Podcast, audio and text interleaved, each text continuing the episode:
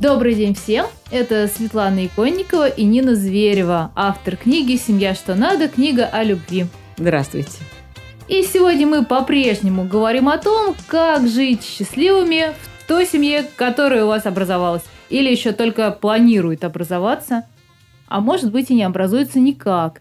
Потому что сегодняшняя первая тема нашей встречи – это проблема Проблема отсутствия свадьбы, да? Гражданский брак?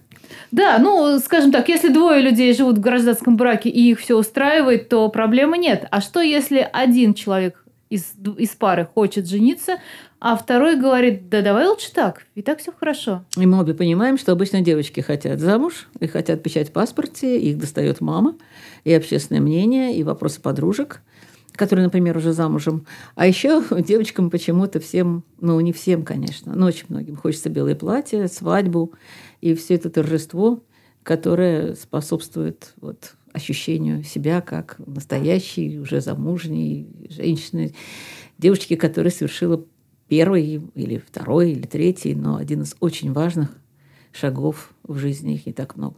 Но мы будем делать вид, что мы в 21 веке, мы толерантные, и ситуации бывают всякие, поэтому будем говорить, что Бывает по-разному. Бывает, мы не что будем девочка хочет вид, что замуж. мы толерантные. Да. Мы будем толерантными. Бывает, э, что а мальчик хочет жениться, а девочка А не я хочет. знаю такие истории. Я тоже знаю такие истории. кстати. Когда именно женщина говорит, да не надо жениться, и, и мужчина волнуется, и не Да, понимает, и почему. переживает, а почему Да. это она? И его так? мама наседает, почему не женишься, и уже дети растут, и как так? Ну, и что? У И нас что вопрос делать? в чем? Вот что делать тому, кто хочет жениться, а никак? Кто хочет оформить отношения официально, скажем так, Да. потому что женаты они по факту уже есть. Я думаю, что такое желание, которое мы давим себе и которое прорывается, прорывается сквозь раздражение, сквозь какие-то бессонные ночи, э, с какими-то очень неприятными ощущениями после разговора с другими людьми, вот с этим надо относиться к этому серьезно. Потому что ведь мы же все-таки за то, чтобы человек был счастливым, правильно? Да, И если что-то явно мешает его счастью, а это какая-то ерунда что там в паспорте, э, для меня в наше советское время это было абсолютно не ерунда. К тому же только после этого можно было вообще начинать жить э, как бы уже как с мужчиной, да, потому что было просто, как в советских анекдотах говорили, им просто негде. Мгм. И э, действительно очень многие начинали заниматься там сексом исключительно после свадьбы, потому что до свадьбы совершенно непонятно как и где. И свадьба это была такая разрешенная возможность просто быть вместе с любимым человеком. Поэтому вот молодые женились, часто потом разбегались, э, потому что разводов всегда было много. Сейчас и, конечно, больше, чем в советское время, но опять же потому, что сейчас больше возможностей для того, чтобы жить отдельно, уходить на съемную квартиру, брать ипотеку и так далее. Гораздо больше возможностей.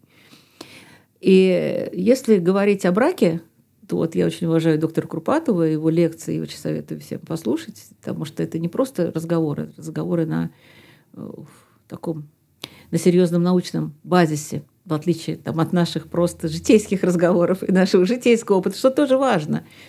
Но очень здорово послушать специалиста. Он говорит о том, что институт брака вообще исчезает. И исчезает очень стремительно, очень быстро. Если раньше общественное мнение вообще склонялось к тому, что девушка в 35 или в 40, которая не замужем, она несчастна и она неудачница, то сейчас И совершенно причем девушку мнения убеждали нет. в этом ну, практически все. Даже если она не чувствовала себя неудачницей, то начинала чувствовать, если ей об этом говорят каждый Да. день по 35 раз. Да. Или, например, если она имела двух партнеров, или, например, меняла партнеров, все это казалось совершенно невозможным, неестественным, антисоциальным и так далее. То есть э, это было очень плохо. А, Считалось очень плохо. Сейчас вот все это дело меняется. Моя мама э, всегда говорит прекрасную фразу. Каждая женщина должна решить, как ей лучше мучиться. С мужчиной или без мужчины. Но потому что жизнь вообще-то сложная такая штука, и все время очень много всяких плюсов и минусов.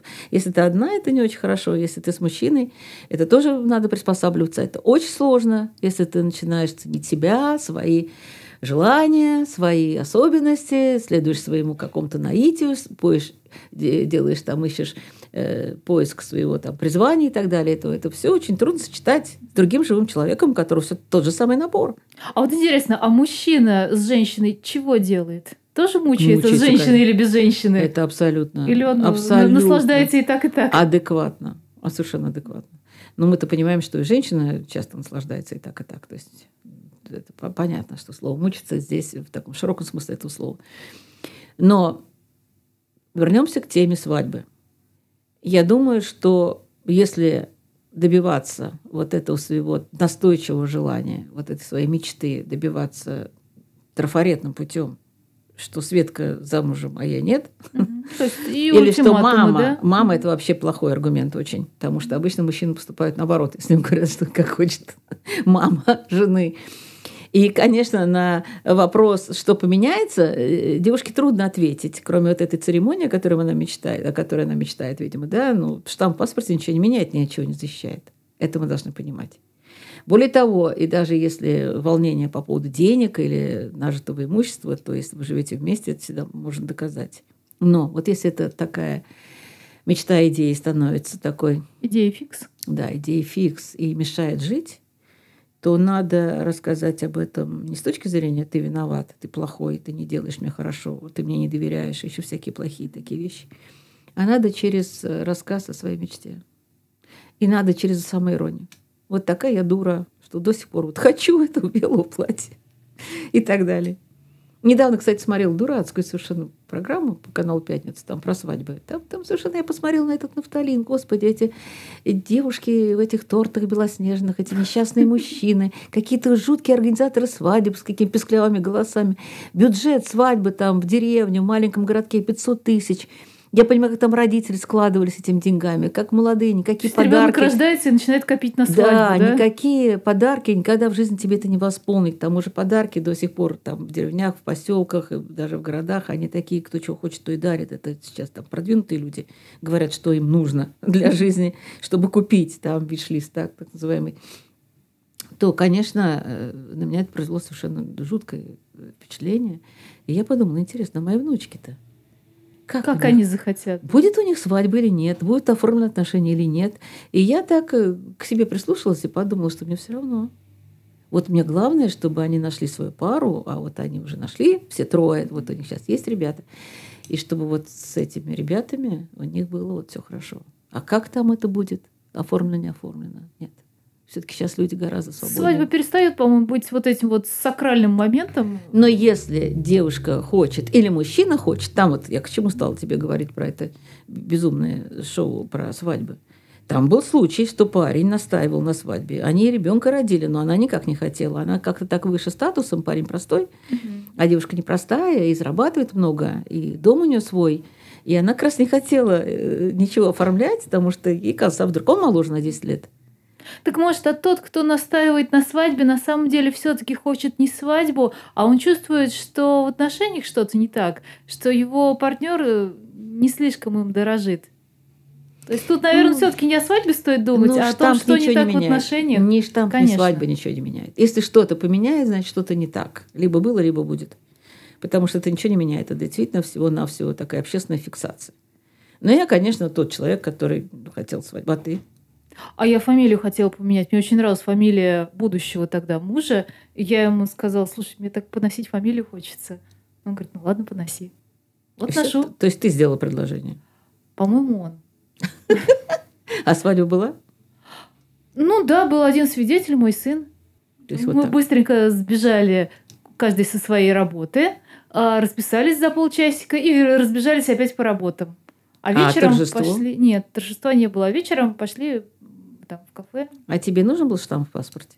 Мне нужна была фамилия красивая. А, ну и потом мы еще ипотеку планировали брать. Угу. Так вот и получилось. Так, так, само собой. Да, потом же ипотеку выплатили, ну что ж, не разводиться, раз уж там поставили. Понятно. Понятно. Не, наше время, конечно, по-другому просто не мыслилось.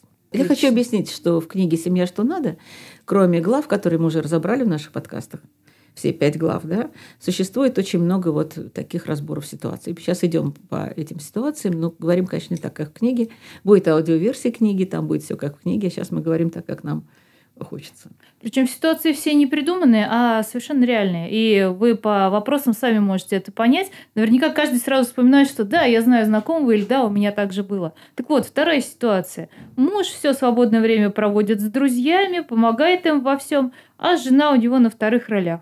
И, естественно, женщине не нравится быть вот э, тем человеком, к которому муж приходит уже в самый последний момент, когда выполнил все свои дружеские и рабочие обязательства. Ну, бывает ровно наоборот. Ну, когда мы разбирали вот именно ту ситуацию, где было... Да, нет, бывает так, что муж с детьми, а жена с подружками и в кафе, или с мамой. С мамой очень распространенный вариант, если с подружки с мамой.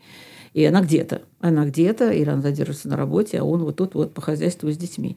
И, конечно, это не нравится. И что делать в таких случаях? Что делать в таких случаях?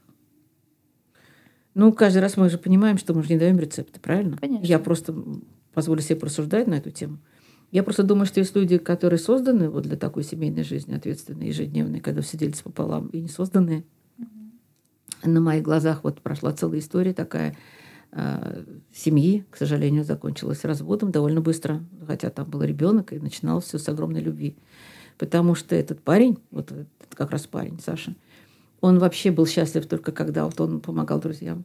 Это было его Такой карма. Человек его... общественный деятель, да? Да. И он, он умер рано, к сожалению. Там был инфаркт.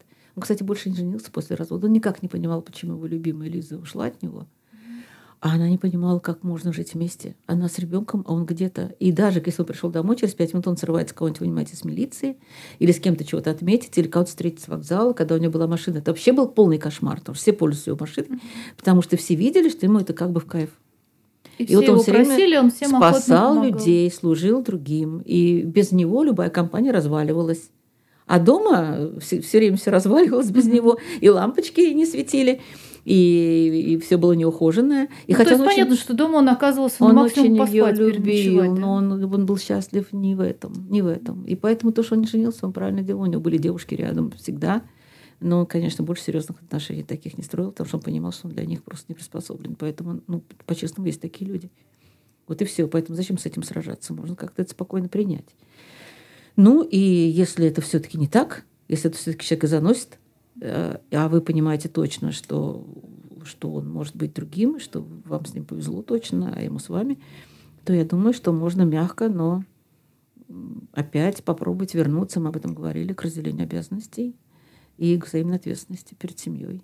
И, но выбрать такой график, и так, так, так его составить, и так обязанности разделить, чтобы людям было максимально комфортно. Если птицу засовать в клетку, ну, все-таки редкие птицы поют, правильно? Ну, это да. Да, их надо выпускать оттуда.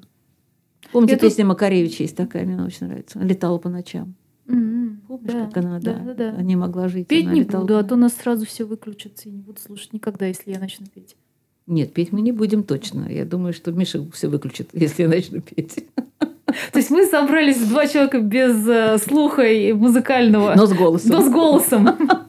Но мы собрались, чтобы не петь, а разговаривать, слава тебе, Господи. Вот. Есть еще у нас ситуация? Три, я люблю три, я люблю триады. Давай еще. Тогда третья ситуация, э, она совсем короткая. Звучит она тоже, муж не дарит подарки. Тут все-таки тоже чаще бывает, что больше зарабатывает мужчина, а женщина хочет, естественно, подарки получить. Но бывает и ровно наоборот, конечно же, когда муж э, жену одаривает всем, чем хочется, а от нее получает носки на 23 февраля. И все. Ну, мы уже говорили про языки любви, по-моему, да? А может быть и нет? А давайте еще раз скажем, потому что это очень важно. Я просто и... напомню. Я, да? Миша, он все помнит, говорит, что говорили. Я просто напомню, что есть пять языков любви, то есть пять способов выразить любовь. И подарки э, – один из языков любви. Там еще забота, помощь, слова комплименты, прикосновения и объятия, все так, тактильное, все, что есть там, вплоть до секса. И, соответственно, что же у нас еще есть? Забота, помощь, забота, помощь, подарки, слова комплименты – объятия и время, проведенное вместе. Да. Время вместе. Тоже как ценность такая.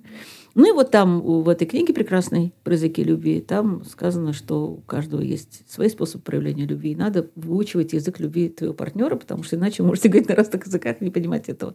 Вот подарки – это язык любви. Мой, например. Но это вовсе не означает, что это язык любви там, моего партнера. Это вовсе вообще не означает ничего. Просто надо понимать, что он проявляет свою любовь по-другому. А если очень хочется, чтобы вот он поговорил на вашем языке любви, то надо просто об этом прямую сказать. Мы очень часто делаем страшную глупость, что мы ждем, что человек догадается, что он будет поступать по нашему сценарию, что он почувствует, что мы ждем, ах, вот, вот, вот на это 8 марта я жду чего-то особенного. Да. А, а телепатия научно не доказана. А сказать нельзя. Вот просто сказать нельзя и, и освободить всех от испорченного очередного 8 марта. Всех освободить. Да. Сказать, знаешь, я, Я не знаю, как у тебя с деньгами, да, но мне хочется новую сережку. У тебя, кстати, новые сережки. Институтские. Так? Те, Это- которые я в институте носила. Это еще старые новые сережки, значит. Да. Понятно. Еще пока не, не купленные. Ясно. Собиралась вроде. Да, ну просто не успела. Мгм. Это будет подарок мужу? Нет, я сама выберу. Понятно. И сама заплатишь. Ну, если у нас общий кошелек, то У вас сложно понять, кто заплатил. тебе дарит муж подарки? Да, он постоянно это делает. Это его язык, язык любви? У него язык любви, заботы и помощи и подарки. А у тебя? Я, по вообще не мая в этом смысле. Нет, такого не может быть. Не верю. Ну ладно, это твое право говорить, а не говорить. Хорошо. Я думаю, достаточно на сегодня. Вполне. Мгм. Это была Светлана Иконникова и Нина Зверева. И мы ждем ваших вопросов. Да нету никаких вопросов. Я просто хочу напомнить, если вдруг захотите поделиться какими-то комментариями, действительно вопросами, то мы действительно смотрим почту, только ничего там не видим. Почта такая, Нина Зверева 01, mail.ru. Нина Зверева 01, собачка, mail.ru. Пишите. Или даже можно искать нас в соцсетях, Да, в Фейсбуках, в Инстаграме. да, обеих. И, обеих. И писать нам в личные сообщения. Мы их читаем и отвечаем на них. Мгм. Хорошего вам дня, вечера, ночи, я не знаю, когда вы слушаете Жизни. этот подкаст. Хорошей жизни. Пока.